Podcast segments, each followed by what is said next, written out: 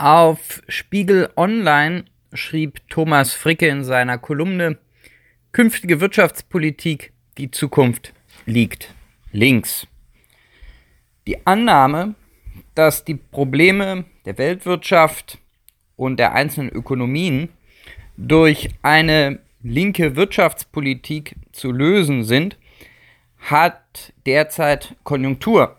Interessanterweise nicht nur auf der linken Seite des politischen Spektrums, auch auf Teilen der rechten Seite des politischen Spektrums ist man davon überzeugt, dass der sogenannte Neoliberalismus die Fehler oder Probleme verursacht hätte und man nun eine größere Politik der Umverteilung und der Regulierung bräuchte.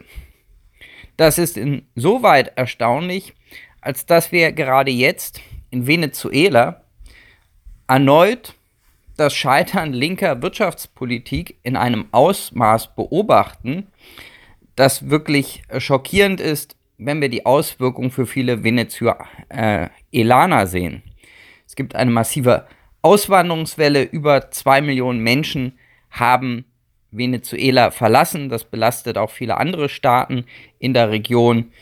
Enorme Inflationsraten hat das Land zu verzeichnen. Und das ist eine Nachwirkung der antiglobalistischen linken Wirtschaftspolitik unter dem Linkspopulisten Hugo Chavez.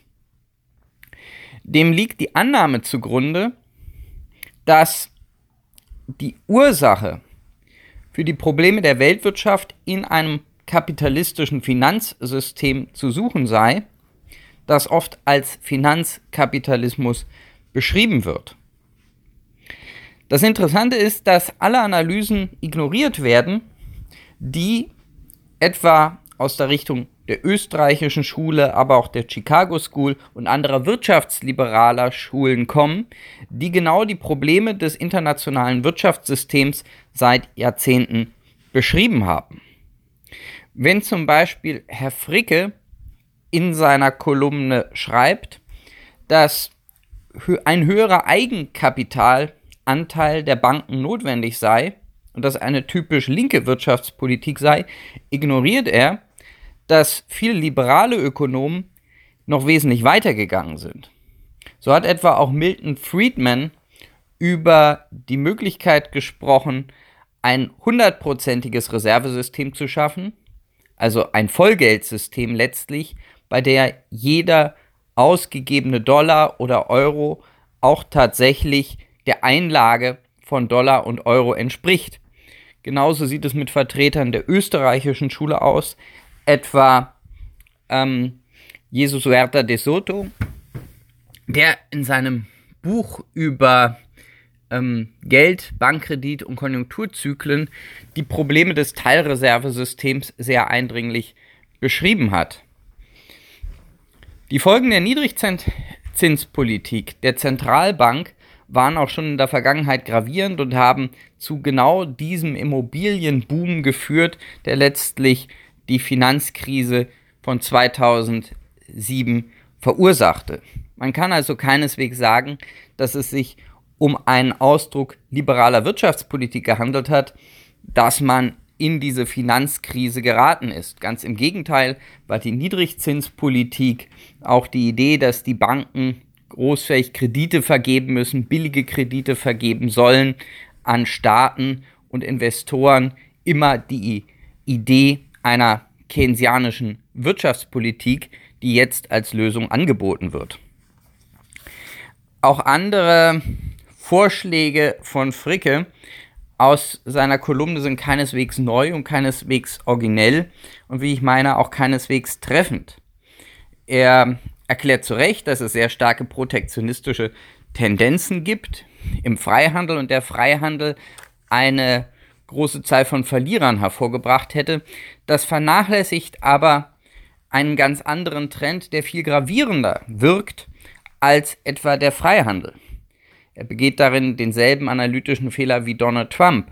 Ein Großteil der Arbeitsplätze, etwa im sogenannten Rostgürtel der USA, sind nicht verloren gegangen, wegen des Freihandels oder der Globalisierung im engeren Sinne, sondern verloren gegangen aufgrund der Rationalisierung. Man muss sich nur einmal ein Automobilwerk im Jahr 1970 ansehen und das mit einem Automobilwerk heute vergleichen. Ein Großteil der einfachen Tätigkeiten sind eben durch Roboter ersetzt worden. Diese einfachen Tätigkeiten werden auch nicht zurückkommen, es sei denn, man will Autos wieder per Hand zusammenschrauben lassen, wie in der Vergangenheit. Dieser Trend wird sich auch in Zukunft weiter fortsetzen, eben aufgrund der voranschreitenden Automatisierung, Technisierung und Rationalisierung. Das Interessante daran ist, dass dieser Trend tatsächlich gegen die Globalisierung im bisherigen Sinne wirkt. Denn umso preiswerter der Einsatz von Maschinen ist, umso größer ist der Anreiz, Arbeitskräfte, Arbeitskräfte abzubauen, aber umso geringer ist auch der Anreiz, Firmen auszulagern.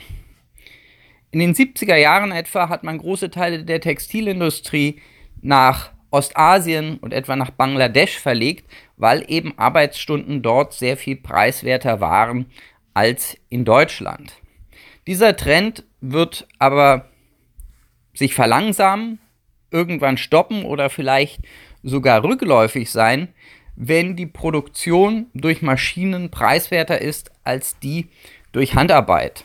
Es gibt dann schlicht und einfach keinen Grund mehr, Unternehmen auszulagern, wenn eben hier genauso preiswert produziert werden kann wie in Bangladesch, aber man sich dafür die Transportkosten spart. Das heißt, die derzeit zu beobachtende Regu äh, äh, Regionalisierung der Weltwirtschaft hat durchaus etwas mit Technologie zu tun, ebenso wie die Arbeitsplatzverluste, die es in der Vergangenheit im Industriesektor gab und wohl auch in Zukunft geben wird, im Wesentlichen eine Folge moderner Technologien sind. Fricke fordert darauf hin, und das tun auch andere, solche Arbeitsplatzverluste in bestimmten Regionen durch Strukturpolitik auszugleichen. Das Interessante dabei ist, dass diese Forderung in der Regel unbestimmt bleibt und nicht erklärt wird, was mit Strukturpolitik konkret für Maßnahmen gemeint sind. Grundsätzlich kann man natürlich der Meinung sein, dass man aus sozialen und politischen Gründen nicht ganze Regionen veröden lassen sollte, sondern durch bestimmte gezielte Maßnahmen gegensteuern kann. Uneinigkeit besteht jedoch darin, welche Maßnahmen sinnvoll sind. Griechenland zum Beispiel hat innerhalb der EU sehr viele strukturpolitische Maßnahmen Unterstützung erhalten. Das hat jedoch die Deindustrialisierung von Griechenland nach der Einführung des Euro nicht verhindert. Es hat sich auch in der Vergangenheit gezeigt, dass der Staat nicht unbedingt der bessere Investor ist. Das heißt, wenn man über Strukturpolitik spricht, muss man konkret sagen, welche Schritte man meint, statt im Unbestimmten zu bleiben.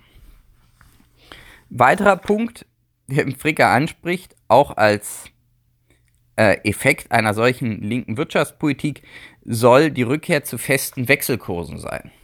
Auch das ist nach meiner Ansicht ähm, völlig, völlig neben der Spur, denn die festen Wechselkurse, für die ja durchaus auch einige Liberale eingetreten sind, sind für viele der ökonomischen Verwerfungen in der Welt verantwortlich. Bei der Wiedereinführung oder Aufrechterhaltung fester Wechselkurse passiert nämlich genau das Umgekehrte, was damit eigentlich beabsichtigt ist. Man motiviert Spekulanten.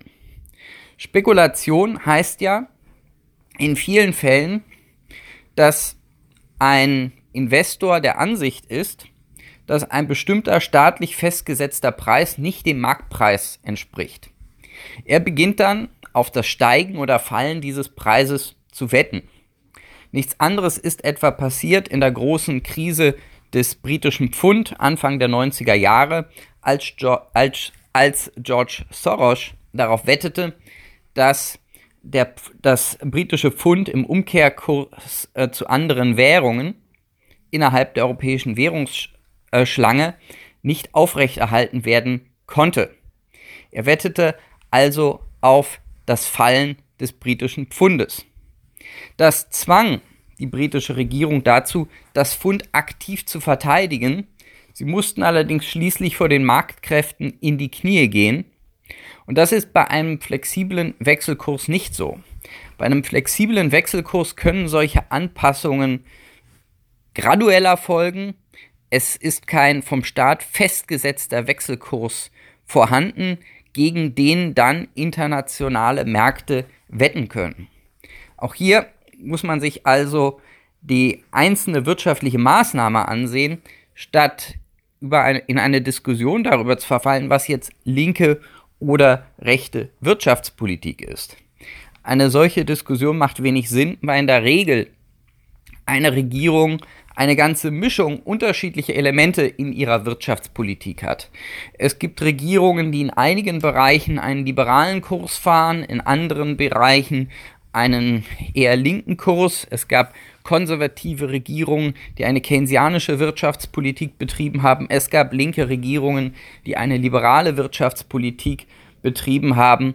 Das heißt, dieses Schlagwort linke Wirtschaftspolitik macht durchaus keinen Sinn, sondern sie vernebelt, genauso wie die Kritik am Neoliberalismus, die eigentlichen Ursachen von Krisen Worüber man eigentlich sprechen muss, sind also einzelne wirtschaftspolitische Maßnahmen und wozu sie führen. Wozu führt Niedrigzinspolitik? Wozu führt ein fester Wechselkurs? Und welche Maßnahmen von Strukturpolitik sind sinnvoll und welche sind reine Geldverschwendung?